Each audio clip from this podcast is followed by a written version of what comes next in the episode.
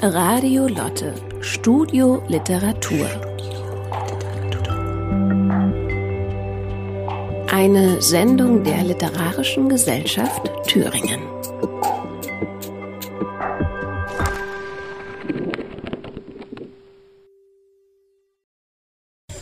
An einem überraschend besonnten Abend darf ich Sie ganz herzlich begrüßen zu einem weiteren Teil unserer Reihe über die neuen Frauen in der Weimarer Republik. Eine Veranstaltungsreihe in Zusammenarbeit mit dem Haus der Weimarer Republik und der Literarischen Gesellschaft Thüringen. Ich darf mich noch einmal vorstellen, da ich das Vergnügen hatte, mir diese Reihe auszudenken und sie zu moderieren. Ähm, Ulrike Müller Musikerin, Literaturwissenschaftlerin in Weimar seit 1992 und für dieses Leben mit dem Schwerpunktthema Frauen in der Kulturgeschichte ausgestattet. Und ich habe heute die Freude, einen weiteren Aspekt dieser verschiedenen Frauenszenarien und Frauenbilder der Weimarer Republik vorzustellen. Der erste Abend galt den Schriftstellerinnen, Frauen in der Öffentlichkeit, schreibende Frauen. Der zweite Abend den Politikerinnen.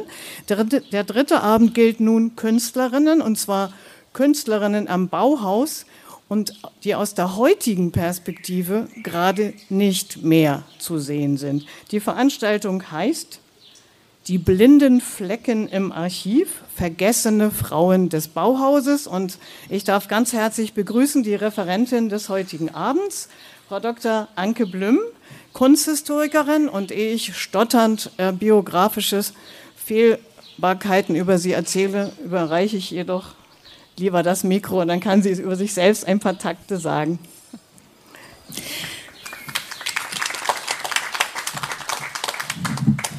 Ja, guten Abend auch von meiner Seite. Herzlich willkommen hier. Vielen Dank für Ihr Interesse. Ich möchte gar nicht viel zu meiner Person sagen. Ich bin auch Kunsthistorikerin und arbeite hier an der Klassikstiftung Weimar im Bauhausmuseum. Ja, und wir bereiten eine Ausstellung vor, die heißt Vergessene Frauen des Bauhauses, Lebensschicksale in den 30er und 40er Jahren. Die Frauen am Bauhaus haben ja 2019 große Aufmerksamkeit erfahren. 2019 haben wir das Bauhausjubiläum gefeiert. Es ist in diesem Jahr, äh, also 2019, 100 Jahre alt geworden.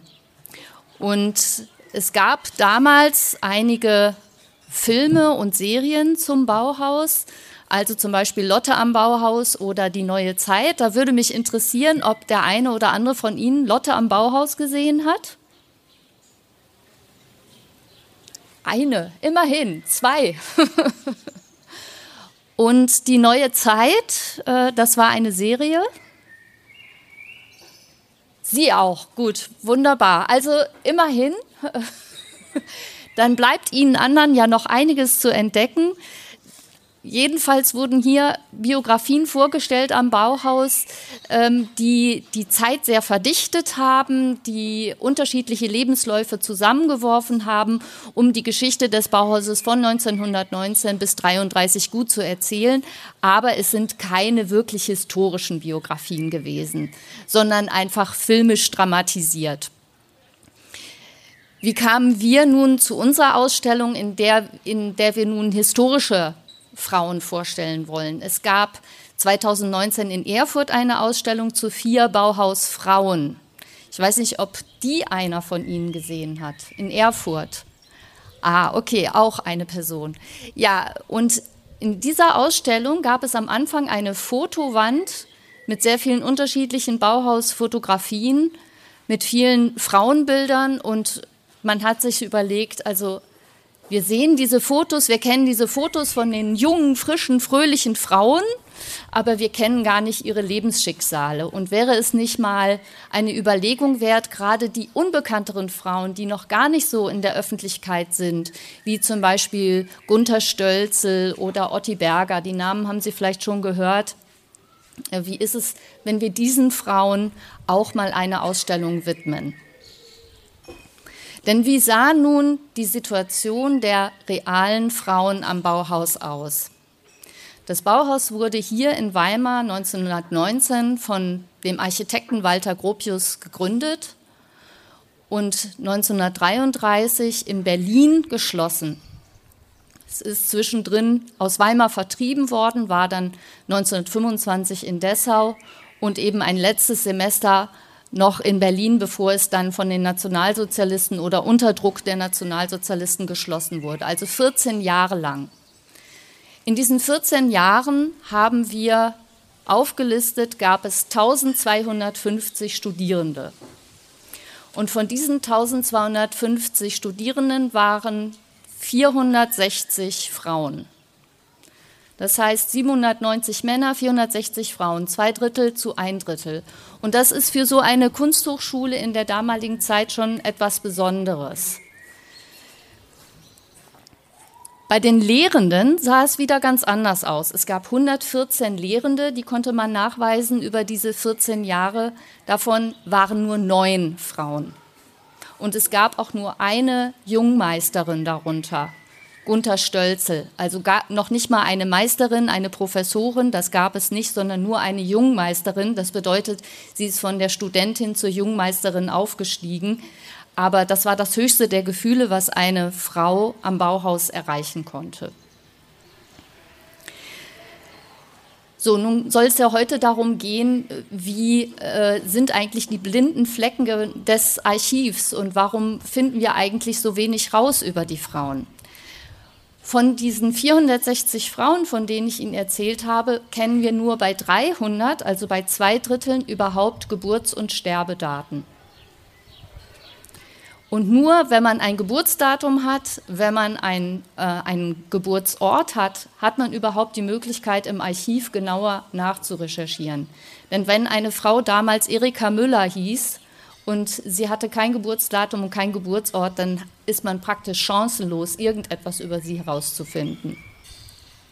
Das heißt, wenn wir von 300 Geburts- und Sterbedaten kennen, dann kennen wir sie eben von 160 Frauen nicht. Und dann fällt es enorm schwer, darüber etwas herauszufinden, denn wenn Frauen geheiratet haben, haben sie oft ihren Namen geändert, dann ist es noch wieder schwerer, sie überhaupt im Archiv nachzuvollziehen. Ja, wir können nun in dieser Ausstellung nicht alle 460 Frauen vorstellen und äh, überhaupt darüber Forschung machen. Wir haben uns deswegen für eine sehr kleine Gruppe entschieden, die wir vorstellen wollen. Und zwar alle Frauen des Bauhauses, die vor 1945 gestorben sind. Das sind 39 Frauen. Also eine Gruppe von 10 Prozent dieser Bauhausfrauen, die wir in dieser Ausstellung vorstellen. Warum vor 45 gestorben? Das ist die Idee, dass ähm, ein früher Tod natürlich dazu beigetragen hat, dass die Künstlerinnen ihr Werk gar nicht entwickeln konnten, sich gar nicht bekannt machen konnten und auch nicht nach dem Zweiten Weltkrieg in der Kunstwelt hochkommen konnten, Erfolg haben konnten. Und sie waren sowieso als Frauen strukturell benachteiligt. Also natürlich war der traditionelle Weg äh, Ehe, Kinder äh, für viele vorgeschrieben und sie haben dann ihre künstlerische Karriere eh schon aufgegeben. Aber die, die eben auch noch diesen tragischen frühen Tod erlitten haben, hatten noch weniger Chancen. Umso mehr wollen wir nun die Gelegenheit nützen, die in der Ausstellung vorzustellen. Ach so, bevor ich es vergesse, die Ausstellung wird ab 2. Oktober hier im Bauhausmuseum zu sehen sein. Ja, aber wie gestaltete sich nun das Studium der Frauen am frühen Bauhaus? Wie Sie vielleicht wissen, hat Gropius ganz unterschiedliche Werkstätten eingerichtet, also zum Beispiel eine Buchbinderei, Steinbildhauerei, Töpferei, Bühnenwerkstatt, Metallwerkstatt, Reklamewerkstatt. Also es gab circa 13 unterschiedliche Werkstätten am Bauhaus. Und die Idee war, dass jeder, also Mann wie Frau, am Bauhaus erstmal ein Handwerk lernt, damit sich die Künstler hinterher ernähren können von ihrer Händearbeit.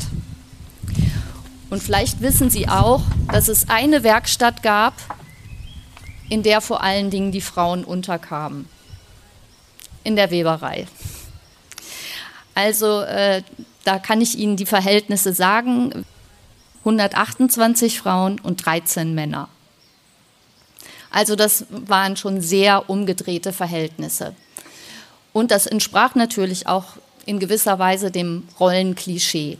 Aber in den anderen zwölf Werkstätten waren Frauen und Männer immer gleichermaßen vertreten. Natürlich teilweise mehr Männer, mehr Frauen.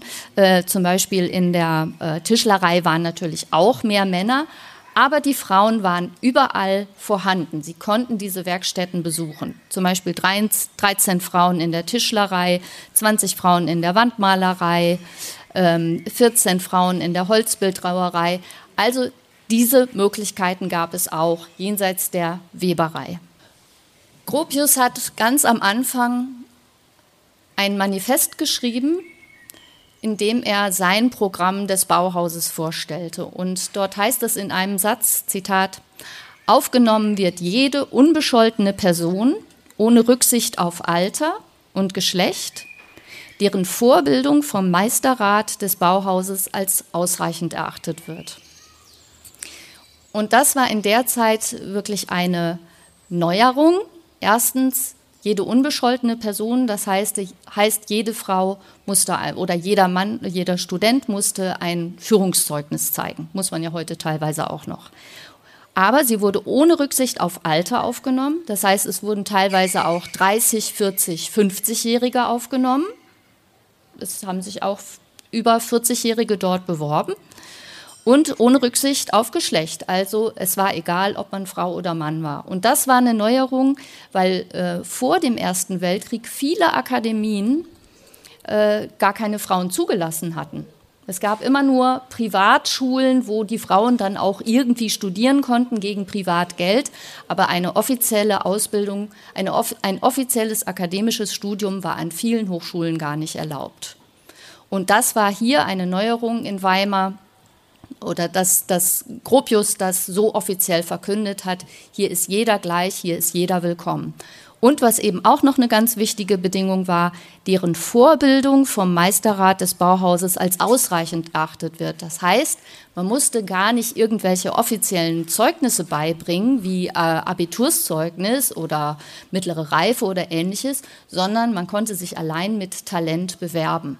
Und das haben eben auch viele Frauen und Männer wahrgenommen, auch aus dem Ausland, die eben keine offiziellen Zeugnisse hatten. Aber sie konnten sich hier mit ihren Kunstwerken bewerben und wenn sie damit überzeugten, dann wurden sie auch aufgenommen.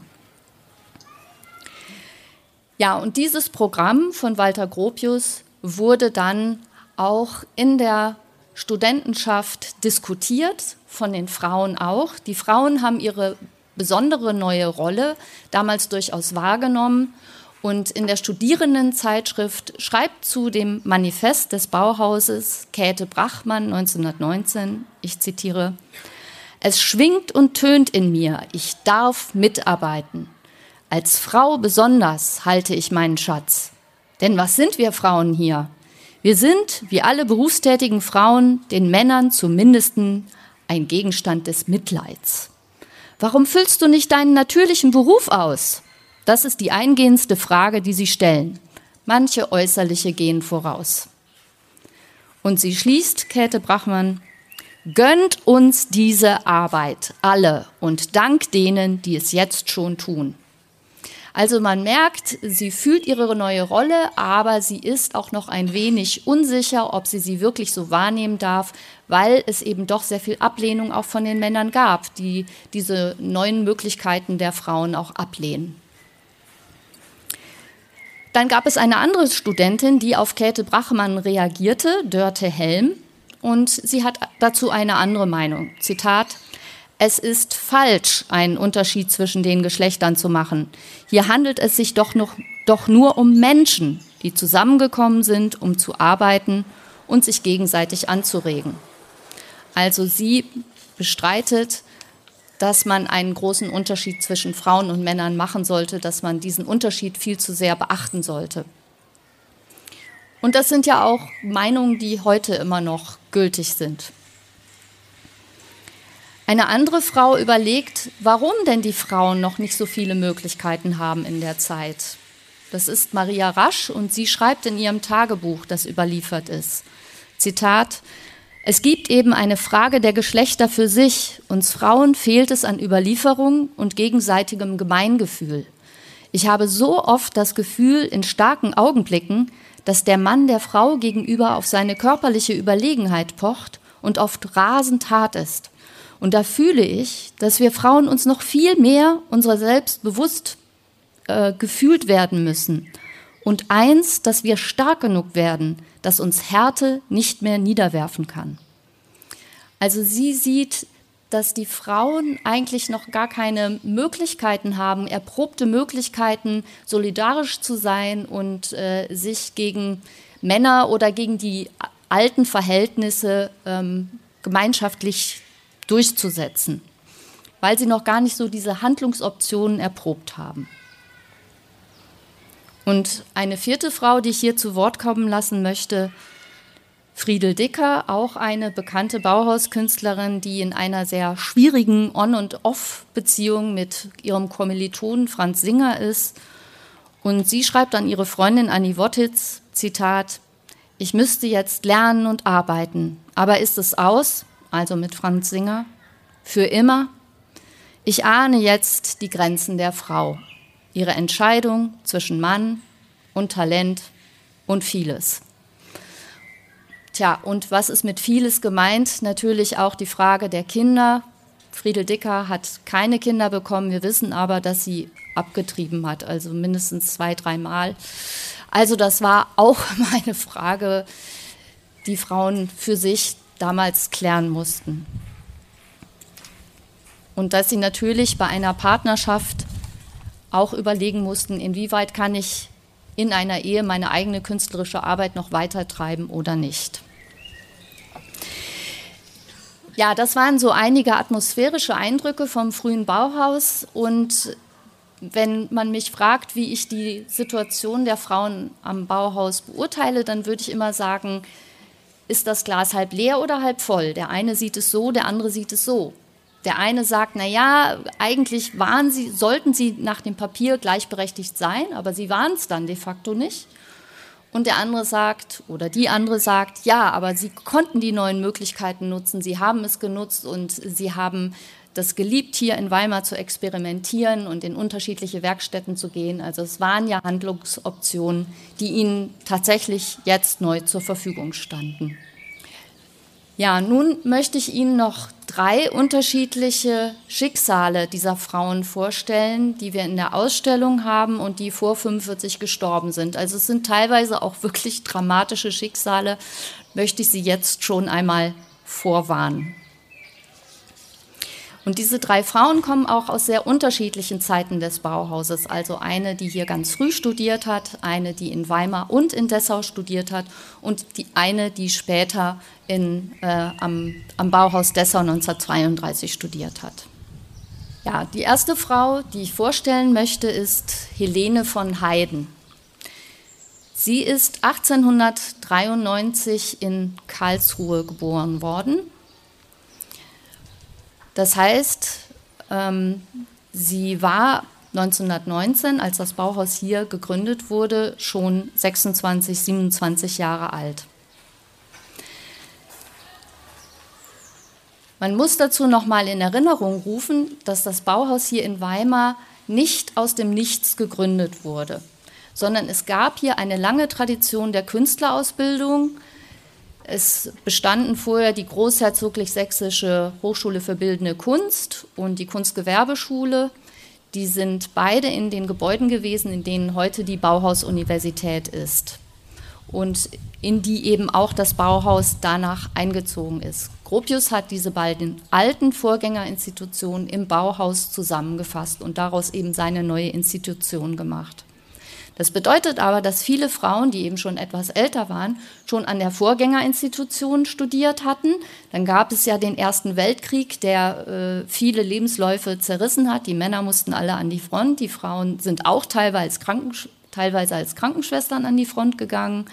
oder sie sind zu Hause äh, nach ihren, zu ihren Eltern gegangen, weil sie eben ihr Studium in der Zeit auch gar nicht weiter fortführen konnte, konnten.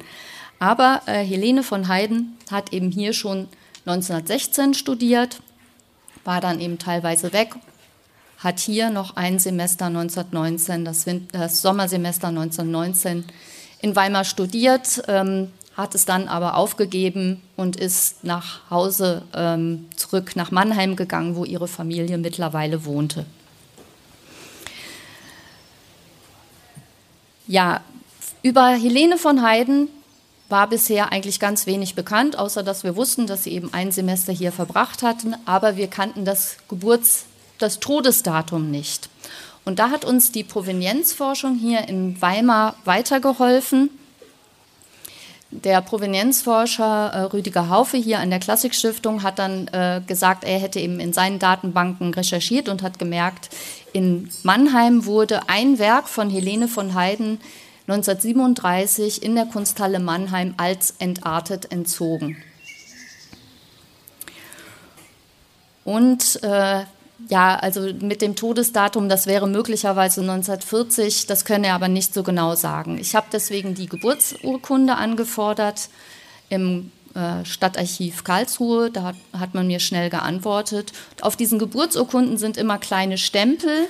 Wenn dies ordentlich geführt ist, äh, worauf das Todesdatum vermerkt ist. Und dort stand tatsächlich drauf 1940 in Pirna Sonnenstein. Pirna Sonnenstein hat einen gewissen Klang. Äh, das ist nämlich eine Heil- und Pflegeanstalt, in der, in der T4-Aktion, das heißt der Euthanasie-Aktion, ähm, Behinderte, Geisteskranke, wie man es damals genannt hatte, umgebracht wurden. Ich habe dann also in Pirna nachgefragt, kennt ihr hier Helene von Heiden? Man schrieb uns dann zurück, nein, kennen wir hier nicht, aber man hat das oft so gemacht, dass man einen falschen Todesort angegeben hat, dass sie eigentlich einer anderen, in einer anderen Heil- und Pflegeanstalt umgebracht wurden. Fragen Sie doch mal in Grafenegg nach. Und das ist in Baden, also viel näher an, der, ähm, an dem Ort Mannheim dran. Und tatsächlich, dort hat man sie auf einer Transportliste gefunden. 1940 wurde sie dort umgebracht.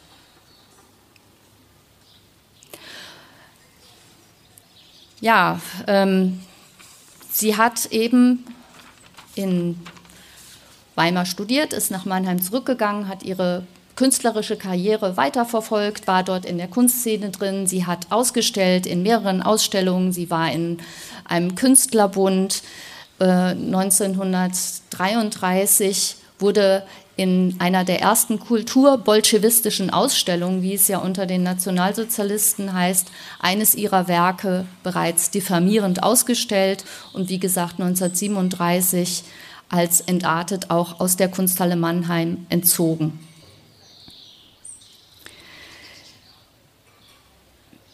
Sie ist äh, 1940 umgebracht worden und damit ist sie für uns die erste Frau des Bauhauses, von der wir wissen, dass sie in der Euthanasieaktion umgebracht wurde. Wir haben aber im Zuge unserer Recherchen noch eine zweite Frau gefunden, Else Fretzdorf, die hat auch nur sehr kurz am Bauhaus studiert, war auch schon etwas älter. Sie war in Blankenburg in der Heil- und Pflegeanstalt, ist äh, dann 1940 nach auch die ist wirklich nach Pirna Sonnenstein deportiert worden und dort umgebracht worden. Wir werden am 16. August für Else Fretzdorf in der heutigen Humboldtstraße 5 einen Stolperstein verlegen. Eine zweite Frau, die ich jetzt vorstellen möchte, ist Charlotte Brandt. Sie ist 1903 geboren, also zehn Jahre später als Helene von Heiden in Pforzheim. Und auch hier konnten wir mit Hilfe der Provenienzforschung herausfinden, dass sie 1944 gestorben ist, und zwar in New York. Also sie muss äh, ja in irgendeiner Form emigriert sein. Wir wissen, dass sie in eine jüdische Familie, in eine jüdische Bankiersfamilie in Pforzheim hineingeboren wurde. Über ihre Vorbildung ist nichts bekannt. Sie war dann hier in Weimar, am, hat am Vorkurs teilgenommen ein Semester, war dann schon wieder zwei Jahre unterwegs und ging dann nochmal für ein Jahr an das Bauhaus Dessau. Man hat das Gefühl, sie hat es eigentlich nie besonders lange an einem Ort ausgehalten. Sie ist 1927 nach Paris gegangen, hat dann bei dem berühmten Künstler Fernand Léger an dessen Akademie studiert. Sie ist aber auch nach Madrid gegangen, nach San Sebastian, nach Rom, Mailand, London, hat überall wohl auch ausgestellt. Sie hat allerdings jetzt nicht wirklich abstrakte Bauhauskunst gemacht, sondern eher Landschaftsaquarelle, so Genresujets, ähm, alte Fischer dargestellt oder Häfen, Landschaften. Ähm, also vielleicht nicht unbedingt das, was wir unter Bauhaus verstehen, aber was äh, sehr reizvoll, farbig, lebendig ist.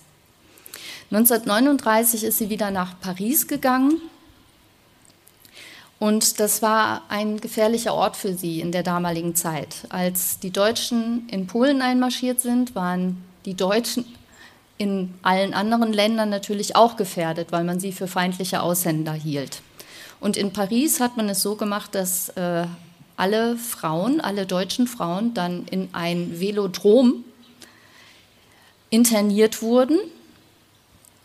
1940 und in diesem Velodrom haben sie dann, weiß ich, eine Woche verbracht und wurden von dort aus, darunter eben auch Charlotte Brandt, in das Internierungslager Gürs in Südfrankreich deportiert. Gürs äh, muss ein Lager mit schlimmen Zuständen gewesen sein, aber es war jetzt kein ähm, ähm, Tötungslager wie, wie Auschwitz, sondern die Leute sind da einfach dahin vegetiert in dem Sinne. Man hatte dort aber offensichtlich gewisse Freiheiten. Es war nicht so streng bewacht. Jedenfalls konnten viele Frauen dann entkommen im Sommer 1940, weil man sich Entlassungsscheine aus dem Büro gestohlen hat. Also da sind dann viele Frauen äh, über diese Hilfe aus dem Lager entkommen, darunter auch Charlotte Brandt. Sie sind dann mehrheitlich nach Marseille geflüchtet. Und Marseille war damals ein, ein Knotenpunkt. Sie kennen vielleicht von äh, Anna Segers Transit, die beschreibt dort diese intellektuellen Szene äh, dort in Marseille, wo alle eben auf die Flucht hofften. Und in Marseille 1940 schrieb Charlotte Brandt Walter Gropius. Und Walter Gropius war ja bereits nach, äh, äh in die USA emigriert. Lieber sehr geehrter Walter Gropius, entschuldigen Sie bitte, dass ich mich an Sie wende. Ich habe, wie Sie sich vorstellen können, große Eile, nach New York zu kommen, wo sich meine ganze Familie befindet. Also die waren bereits emigriert. Zu meinem Emigrationsvisa fehlt mir nur eine politische und moralische Garantie von einer amerikanischen Persönlichkeit. Sie erinnern sich wohl, dass ich Schülerin des Bauhauses in Weimar und Dessau war. Seitdem ich in Paris war, habe ich in den letzten Jahren viel gearbeitet, in Paris, London, Rom, Mailand, Madrid und Barcelona ausgestellt. Hier kommt man aus den Aufregungen nicht heraus, was nicht zum Aushalten ist, weder physisch noch moralisch. Ich wäre Ihnen unendlich dankbar, unterstrichen alles, wenn Sie baldigst etwas für mich tun könnten. Wir wissen nun nicht genau, ob äh, Walter Gropius etwas für sie getan hat, aber sie konnte flüchten, auch mit der Hilfe von Varian Fry, der dort vielen Ausländern geholfen hat. Sie hat auch in New York noch arbeiten können, das äh, konnten wir nachweisen. Sie hat dort ausgestellt, sie hat dort gelehrt, aber ihre Gesundheit war bereits so angeschlagen, sie hat eine Tuberkulose entwickelt, sie war auch unterernährt. Äh, sie starb eben 1944 in einem Hospiz in New York und der Verbleib ihres Werkes ist absolut unbekannt. Wir konnten nur so ungefähr fünf Werke nachweisen. Aber immerhin die können wir äh, dann würdigen in der Ausstellung.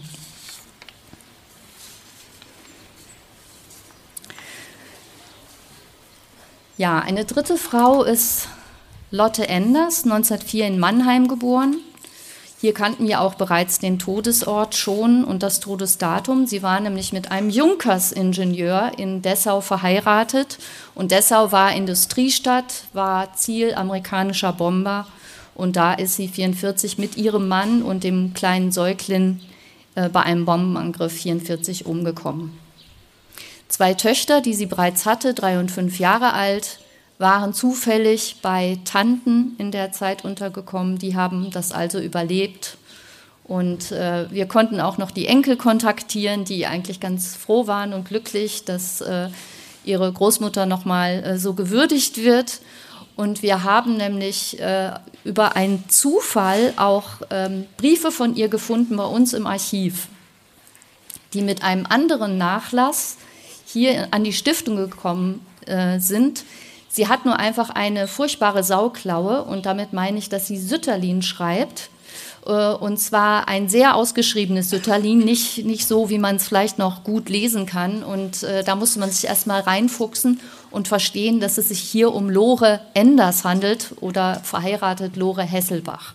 Und die Familie war also auch ganz glücklich, dass sie von dieser Großmutter, von der sie gar nichts mehr haben, weil das Haus ja zerstört war, auf einmal noch äh, Briefe gefunden haben. Oder ja, wir, die haben wir ihnen dann natürlich zur Verfügung gestellt. Ja, und aus einem dieser Briefe möchte ich hier vorlesen. Sie schreibt also ihrem Freund Eduard Ludwig, der auch am Bauhaus ist. Sie hat eben am Bauhaus studiert, Tischlerei, Architektur und hätte das gerne auch abgeschlossen, allein wegen der finanziellen Situation der Familie. Der Vater war gestorben, sie hatte noch drei Geschwister, die Mutter musste für alle irgendwie allein sorgen. Ähm, sie konnten sich das einfach nicht leisten und sie musste einfach zurück nach Hause und sich wieder mit dieser Situation arrangieren. Und äh, da finde ich, hat sie irgendwie sehr lebendig von dieser Situation geschrieben. Zitat, Du wartest sicher auf meinen Brief und bei mir trifft sich's gut, weil ich Heimweh nachs Bauhaus habe.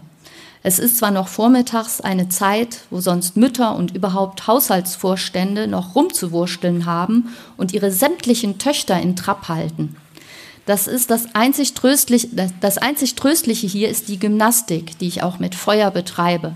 Aus dem Muskelkater komme ich überhaupt nicht mehr raus. Macht nichts. Den Verhältnissen gemäß haben sie nun mein Zimmer vermieten müssen. Ich irre also als mein eigenes Gespenst durch die Gegend und kann mich nirgends in Ruhe niederlassen, dieweil die Familie so groß ist. Nicht, dass ich nichts zu tun hätte, oh nein. Ich habe zum Beispiel mit Leidenschaft Matratzen auf die Welt gebracht, Betten abmontiert, mich mit Handwerkerzeug allerlei betätigt. Meine Werkstatt hatte ich auf den Dachboden aufgeschlagen, der sehr groß und hell ist, Leider ist es jetzt zu kalt da droben, trotzdem ich noch mancherlei droben zu tun hätte. Meine Mutter ist ja manchen Neuerungen zugänglich, aber allem noch lange nicht. Da sie auch einen Dickkopf hat, knallen wir manchmal aneinander. Kommt bei so vielen Kindern überhaupt manchmal vor. Das regt mir auf, weil ich mir so schön jeden Massenbetrieb abgewöhnt hatte und so froh, meine Ruhe und Alleinheit zu haben, solange sie mir Spaß machte. Außerdem war ich nur von meinem Kram freiwillig abhängig. Und jetzt ist es nicht meiner nur entfernt, sondern hauptsächlich der der Familie. Also ich sag dir, lieber mit seinen paar Knöpf in der Tasche irgendwo nach eigener Wahl hungern und sich durchwürgen, als zu Hause mitwursteln.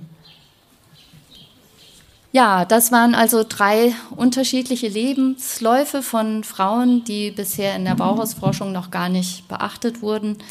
Vielleicht äh, haben Sie mitbekommen, was das teilweise für eine detektivische Arbeit äh, ist, hier weitere Informationen zu finden. Aber es ist natürlich auch äh, lohnenswert, äh, wenn man merkt, man findet auch was und kann an diese Frauen erinnern und damit auch ein wenig die Vergangenheit aufarbeiten ja, ich hoffe, ich habe Sie auch ein bisschen neugierig auf die Ausstellung gemacht, in der es dann ja vor allen Dingen auch um die Kunstwerke gehen soll und das, was Sie geschaffen haben. Das äh, konnte ich nun hier nicht zeigen, äh, aber äh, dann bleibt ja auch noch ein wenig Spannung übrig bis zum Oktober.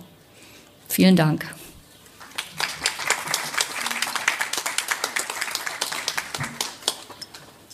Ja, erstmal ganz herzlichen Dank. Äh, das ist ja eigentlich eine Einladung zur Neugier und sicherlich auch erstmal verbunden mit einer Art Betroffenheit, äh, was diese Schicksale angeht, von denen wir bisher überhaupt nichts gewusst haben. Und auch mit der Fokusveränderung nochmal, sich nicht nur für ein von einer Person abgetrenntes Werk zu interessieren, sondern auch für eine Lebensgeschichte, für Lebensgeschichten von diesen Frauen am Bauhaus.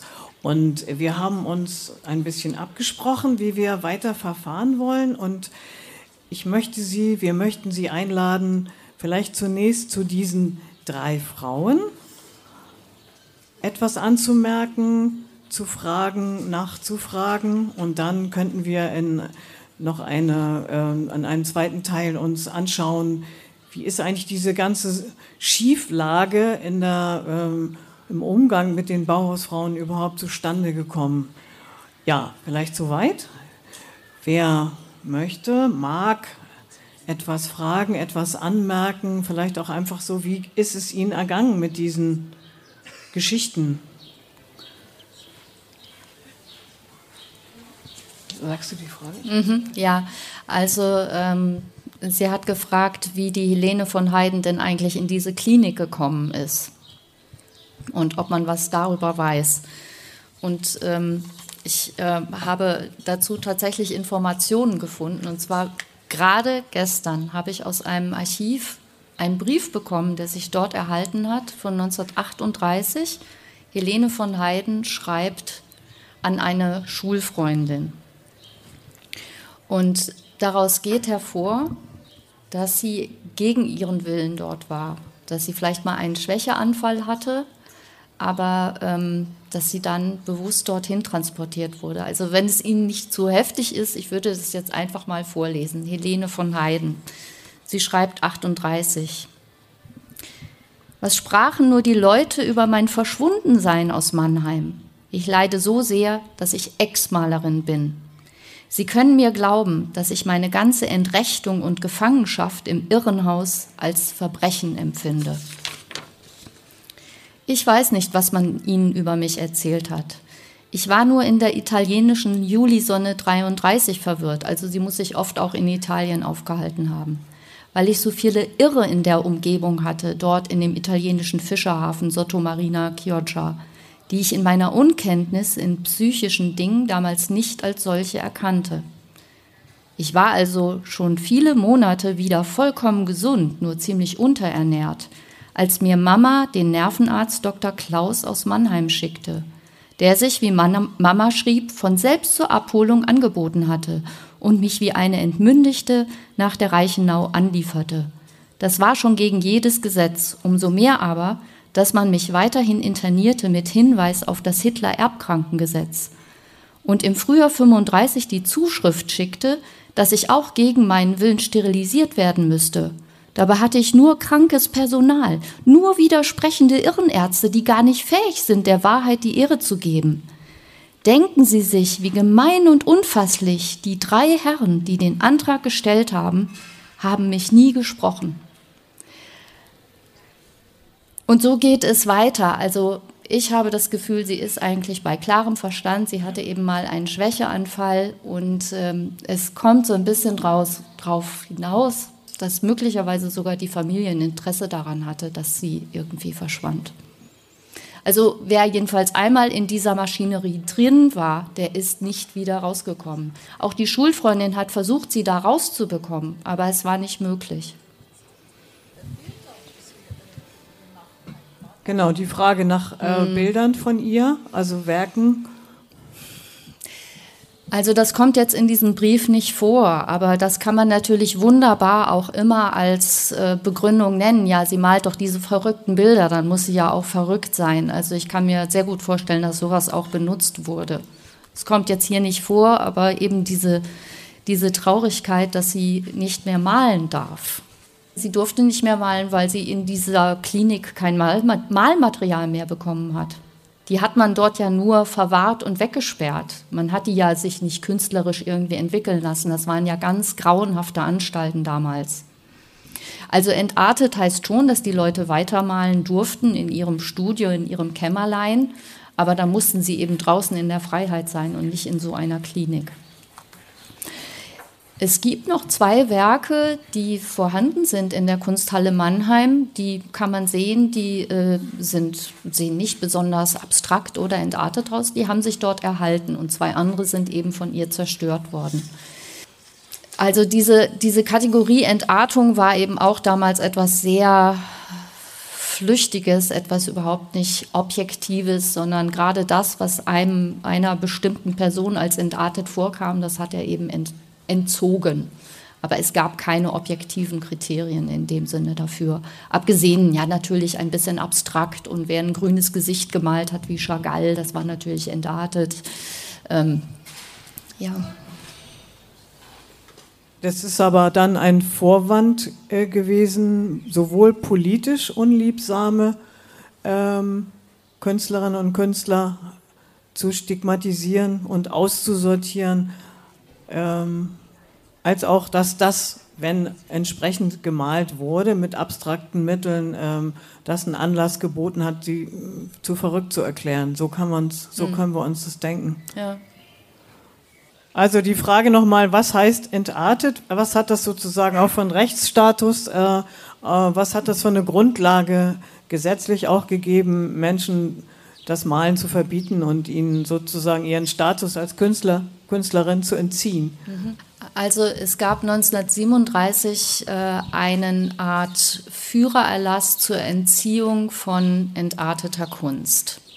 Das war also eine reichsweite Aktion. Da sind Kunsthistoriker durch unterschiedliche öffentliche Museen gegangen, haben sich die Depots zeigen lassen und haben dort das beschlagnahmt, was sie der Öffentlichkeit nicht mehr zumuten wollten aus irgendwelchen unterschiedlichen Gründen. Das waren dann aber eben die subjektiven Kriterien der Kunsthistoriker, die da durch diese Museen gingen. Und diese Kunstwerke wurden einerseits entzogen und teilweise zerstört, teilweise auch gewinnbringend ins Ausland verkauft aber sie wurden auch diffamierend ausgestellt in der sogenannten Ausstellung Entartete Kunst 1937 in München. Das war also die Hauptausstellung und das ging dann als Wanderausstellung äh, über 13 oder sogar noch 20 Stationen durch ganz Deutschland und teilweise auch Osteuropa weiter. Das heißt, die wurden ähm, zur Schau gestellt und die Leute haben sich das angeguckt ähm, und sollten natürlich diese Kunst auch ganz schlimm finden. Da hat es dann viel Forschung darüber gegeben, was mit diesen Kunst, Kunstwerken passiert sind. Teilweise sind sie eben heute noch verschollen, teilweise sind sie aber eben in amerikanischen Museen und können dann noch angeschaut werden. Also zum Beispiel gerade hier in Weimar wurden auch 1937 ungefähr 400 Kunstwerke entzogen, die meisten zerstört. Aber zum Beispiel einen Kandinsky, den wir hier hatten, der ist heute im Centre Pompidou und äh, ein Paul Klee, den wir hier hatten, ist heute in der Sammlung Berggrün. Und es ist ja schön, dass das da überhaupt noch hängt. Also äh, äh, das ist wunderbar, dass eben nicht alles zerstört wurde. Das andere Thema ist, wie ist es den Künstlern ergangen, die dann solchermaßen auf diesen Ausstellungen diffamiert gezeigt wurden. Die waren natürlich auch geächtet. Ähm, sie haben teilweise Ausstellungsverbot bekommen, also man hat ihnen verboten, auszustellen. Dass man ihnen wirklich verboten hat zu malen, diesen letzten Beweis gibt es nicht. Also sie durften in ihrem Kämmerlein noch weitermalen und es gibt ja diesen Roman, haben Sie vielleicht auch mal wahrgenommen, Deutschstunde von Siegfried Lenz, wo es um Emil Nolde geht, der die sogenannten ungemalten Bilder gemalt hat, also in seinem Atelier und dann hinter Leinwänden verborgen hat und so eben äh, auch noch in der Nazizeit weitermalen konnte. Emil Nolde, by the way, war ein hundertprozentiger Nazi. Das äh, ist diese, diese Unfassbarkeit dieses Nationalsozialismus, wo es eben keine Kategorien gibt, keine Schubladen äh, gibt, die man aufmachen kann. Also er hat ganz bis, zu, bis zum Schluss an den Nationalsozialismus geglaubt, hat, war aber trotzdem entartet in der gleichen Zeit. Ja. Und äh, ja, er konnte aber eben weitermalen. Vielleicht nochmal, ich wiederhole es nochmal. Also die Frage ist, ob das äh, Schicksale sind, die eben in diesem auf diese besondere Weise vor allem Frauen betreffen? Oder gibt es vergleichbare Künstler, denen Ähnliches passiert ist? Äh, ja, wie würdest ja. du das beantworten? Ja, das ist natürlich eine sehr gute Frage. Genauso könnten wir auch eine Ausstellung machen über die vergessenen Bauhausmänner. Äh, und es gab natürlich auch hier die, die Männer, die in Bombennächten umgekommen sind, die an der Front gestorben sind, die äh, im KZ umgebracht wurden. Ähm, natürlich gibt es diese Schicksale genauso. Und ähm, das bleibt eben einer anderen Ausstellung vorbehalten. Aber wir können sagen, dass wir über die Männer insgesamt viel, viel mehr wissen als über die Frauen. Also da gibt es viel weniger Todesdaten, die unbekannt sind, weil die Männer sich eben in den Archiven viel leichter nachweisen lassen, weil sie meistens ihren Namen nicht ändern. Und ähm, sie hatten eben doch auch die besseren Ausgangsbedingungen, als Künstler zu arbeiten, weil man ihnen das dann eher zugetraut hat und äh, weil sie auch mit einer Familie als Künstler weiterarbeiten konnten. Und Frauen mussten eigentlich ihren Beruf, ihren Beruf, ihre Neigung aufgeben, wenn sie geheiratet haben. Das war dann schon ein sehr toleranter Ehemann, wenn die Frau ihren eigenen Neigungen weiter nachgehen durfte. Also nochmal die Frage, mhm. ob äh, Frauen insgesamt stärker als Künstlerinnen verfolgt oder sanktioniert wurden als Männer. Also erstmal gab es natürlich trotzdem im Nationalsozialismus viel, viel mehr männliche Künstler als weibliche Künstler äh, oder Künstlerinnen. Und äh, also auch die entartete Kunst betraf natürlich viel, viel mehr Männer. Ob Frauen dadurch stärker verfolgt waren, das vermag ich gar nicht, das, das kann man so pauschal, glaube ich, gar nicht beantworten. Da wüsste ich jetzt nichts zu sagen. Aber ähm, diese, diese Einweisung in die Klinik und dass sie sich daran nicht wehren kann als Frau, dass sie einfach von diesem Arzt mitgenommen wird. Ähm, ich glaube, das hat viel eher Frauen betroffen als Männer, weil sie eben doch immer die untergeordnete Rolle hatten äh, und sich dann nicht wehren konnten. Die rechtliche Verankerung war ja eigentlich ungleich äh, ähm, schwieriger. Also ja viel weniger selbstverständlich. Mhm. Und ich denke auch die Möglichkeit, äh, im Kontext des Berufes eine gewisse Sicherheit zu gewinnen, zum Beispiel durch Aufträge, mhm. so wie jemand, der im Architekturbereich gearbeitet hat, wie Hinak Scheper, der dann äh, trotzdem einen Auftrag übernimmt, obwohl er überhaupt kein Nazi war, ähm, eine Hausserie mit Satteldächern zu bauen. Und äh, dann passt er sich da eben ein, weil er für die Familie sorgen muss. Also es gibt einfach eine ganz andere existenzielle Sicherheit bei diesem ganzen Glatteis, auf dem da herumgerutscht wird. So hab, ja. mag ich mir vorstellen, ja. Ja, und äh, was ich äh, jetzt noch gar nicht erwähnt hatte, also sowohl Helene von Heiden als auch Charlotte Brandt waren unverheiratet. Das war ihre Möglichkeit, als Künstlerin zu arbeiten bedeutete aber gleichzeitig, dass sie eben nicht den Schutz des Ehemannes hatte und nicht die finanzielle Sicherheit, äh, wenn ein Ehemann Geld nach Hause bringt. Und sie mussten für sich alleine sorgen. Charlotte Brandt wurde immer noch äh, von ihren Eltern teilweise unterstützt. Ich denke, Helene von Heiden auch. Ähm, trotzdem äh, berichten sie eben von Unterernährung und von Hunger und, und, und Krankheit. Also gerade dieses Unverheiratetsein bedeutete eben auch eine große Schutzlosigkeit zur damaligen Zeit. Das heißt, die Verheißung am Bauhaus, das war ja, das hat ja gerade so viele Frauen angezogen, dass du sozusagen nicht nur brotlose Kunst machst, sondern dass du einen handwerklichen Abschluss machen kannst. Das war ja erstmal äh, das Neue und Besondere. Ja.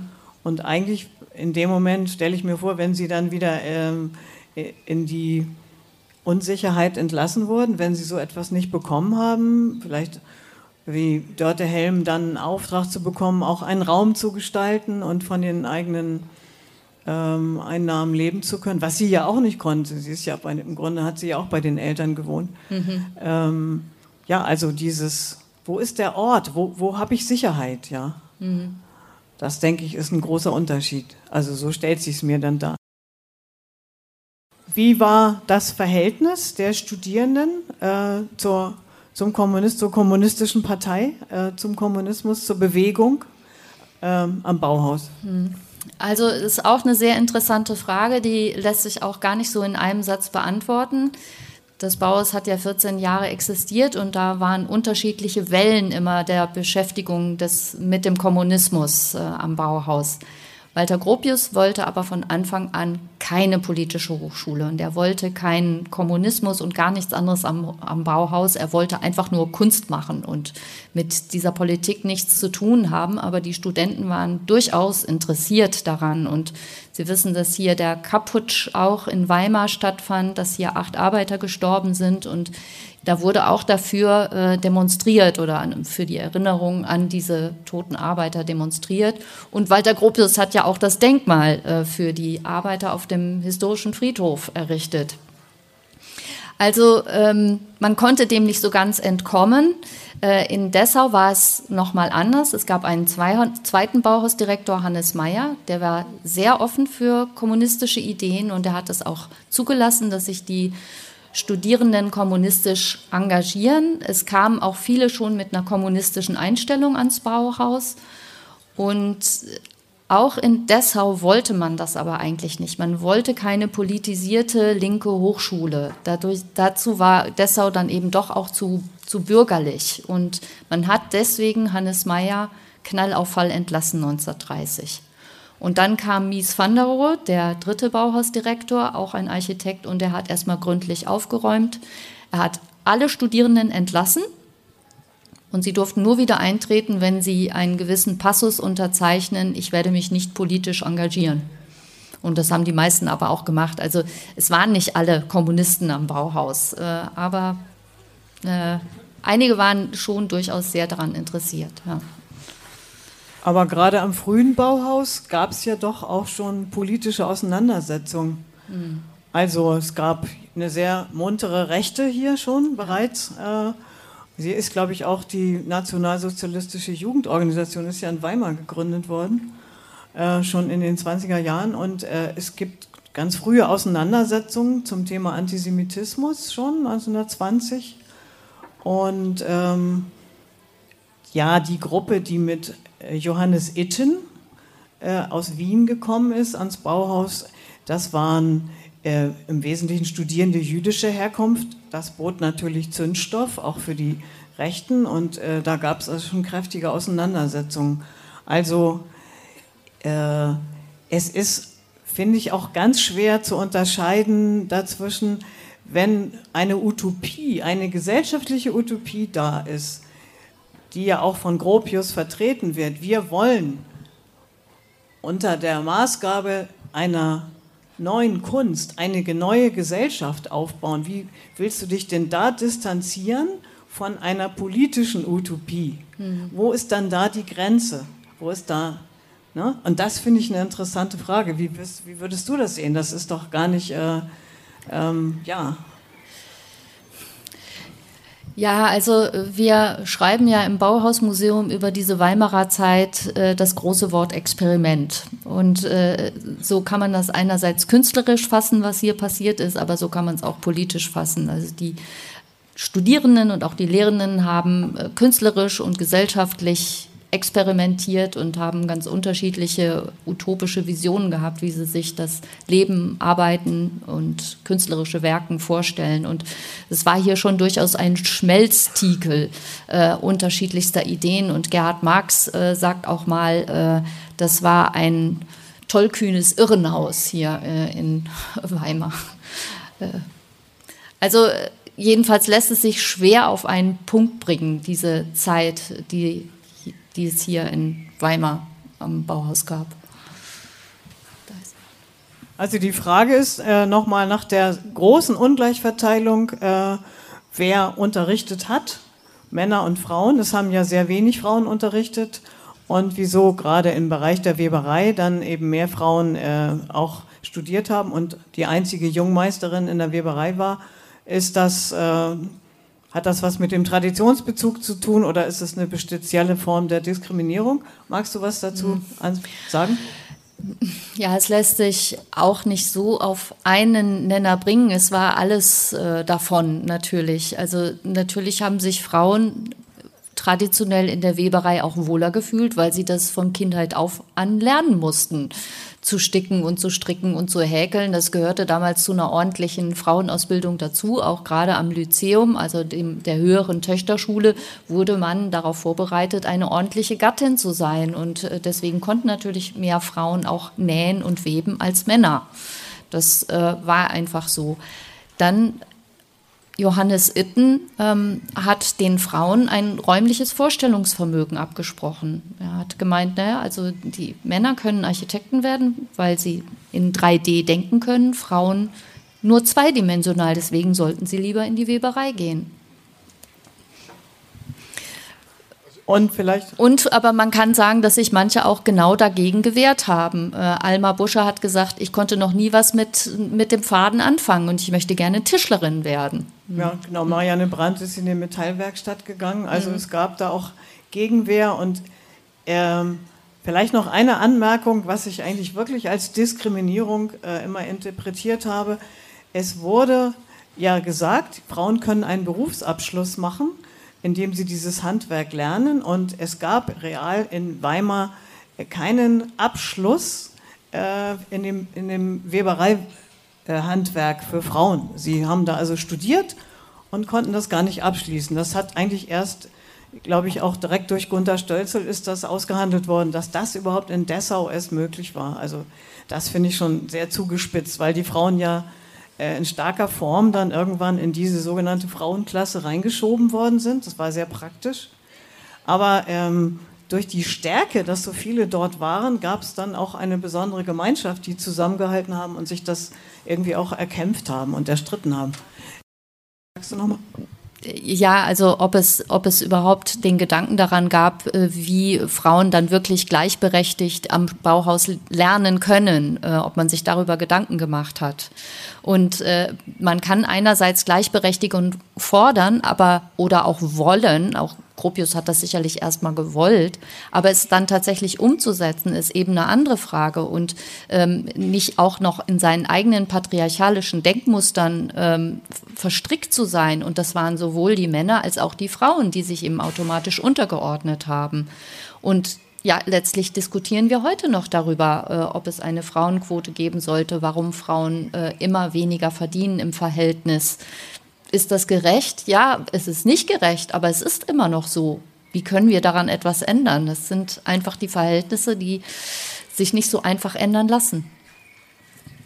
Also es, da war auch noch ja, Sie hatten noch sich. Äh, also es, es gab, also du hast das am Anfang ja zitiert. Äh, wenige Ausnahmen, wo Frauen sich tatsächlich über die Situation als Frau schon Gedanken gemacht haben zur damaligen Zeit. Das waren eher Ausnahmen.